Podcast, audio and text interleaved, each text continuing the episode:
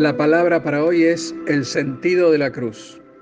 Hoy seguimos como ayer con la cruz, pero esta vez desde el punto de vista del sentido de la cruz, ya que cuando Jesús subió en ella lo hizo con un propósito y el mismo es, lo digo en tiempo presente, el de sustitución.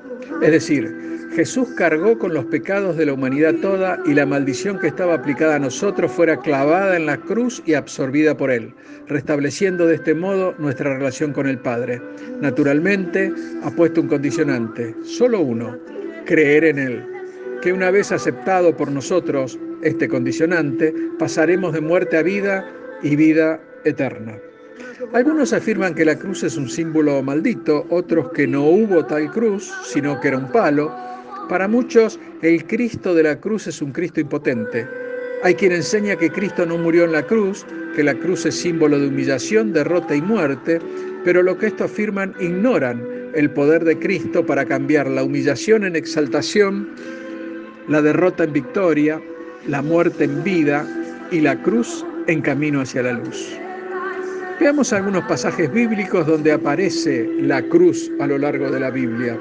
Génesis 3:15. Y pondré enemistad entre ti y la mujer, y entre tu simiente y la simiente suya. Esta te herirá en la cabeza y tú la herirás en el calcañar. La herida en el calcañar simboliza la cruz. Génesis 22:6. Y tomó Abraham la leña del holocausto y la puso sobre Isaac su hijo, y él tomó en su mano el fuego y el cuchillo, y ambos fueron juntos. La leña en los brazos de Isaac simboliza la cruz. Juan 3, 14 y 15.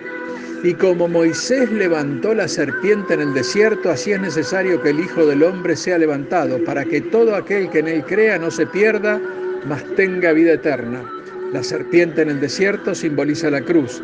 Veamos de dónde viene esto de la serpiente. Números 21, 8 y 9.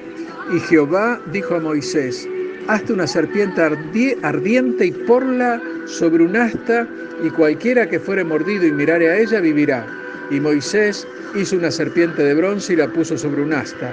Y cuando alguna serpiente mordía a alguno, miraba a la serpiente de bronce y vivía. De aquí toma Juan este tema de la serpiente.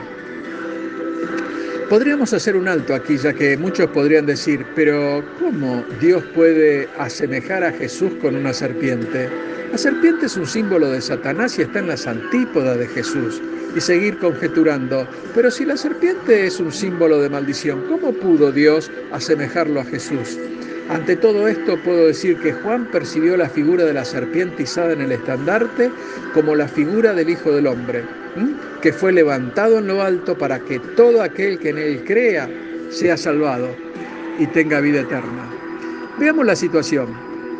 El pueblo hebreo caminando por el desierto, comiendo día tras día el maná caído del cielo, siguiendo la columna de nube durante el día y la columna de fuego durante la noche y anhelando sus días dejados atrás en Egipto.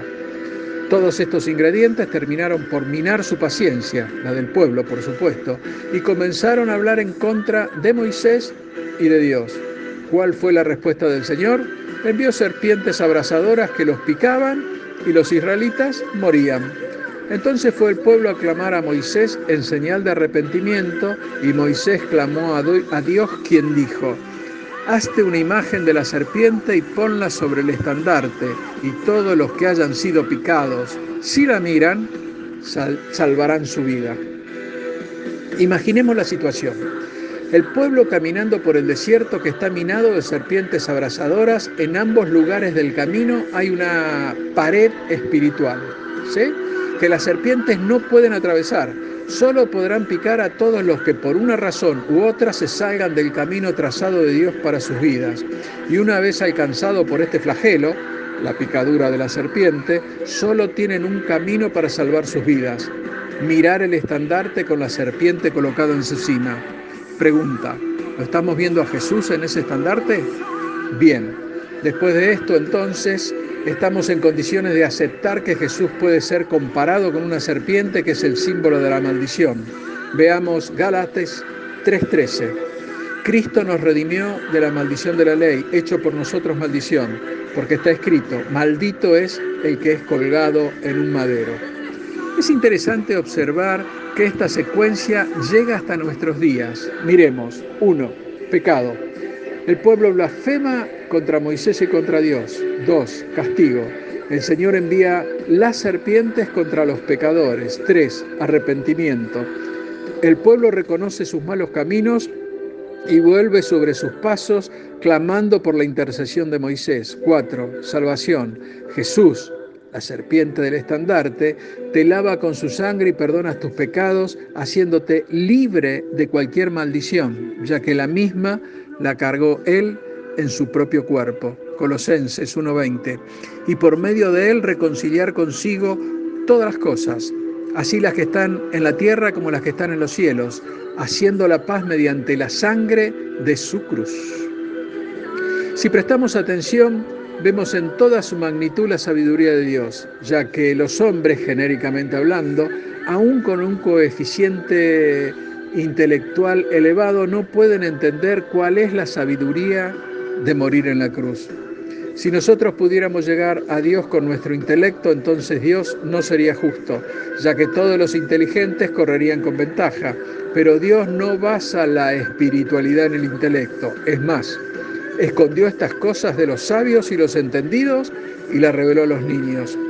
Tenemos que entender que Dios no está tan alto como para que lo puedan encontrar solo unos pocos. No, no, no, no.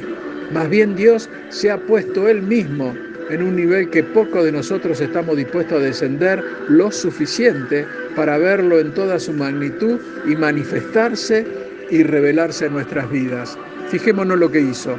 Después que les hubo lavado los pies, les dijo, porque ejemplo os he dado, para que como yo os he hecho, vosotros también hagáis. Debemos entender que no fue la cruz lo que mató a Jesús, sino nuestros pecados. Él ha sido herido por nuestras rebeldías y molido por nuestros pecados. El castigo de nuestra paz cayó sobre Él y por sus llagas somos nosotros curados.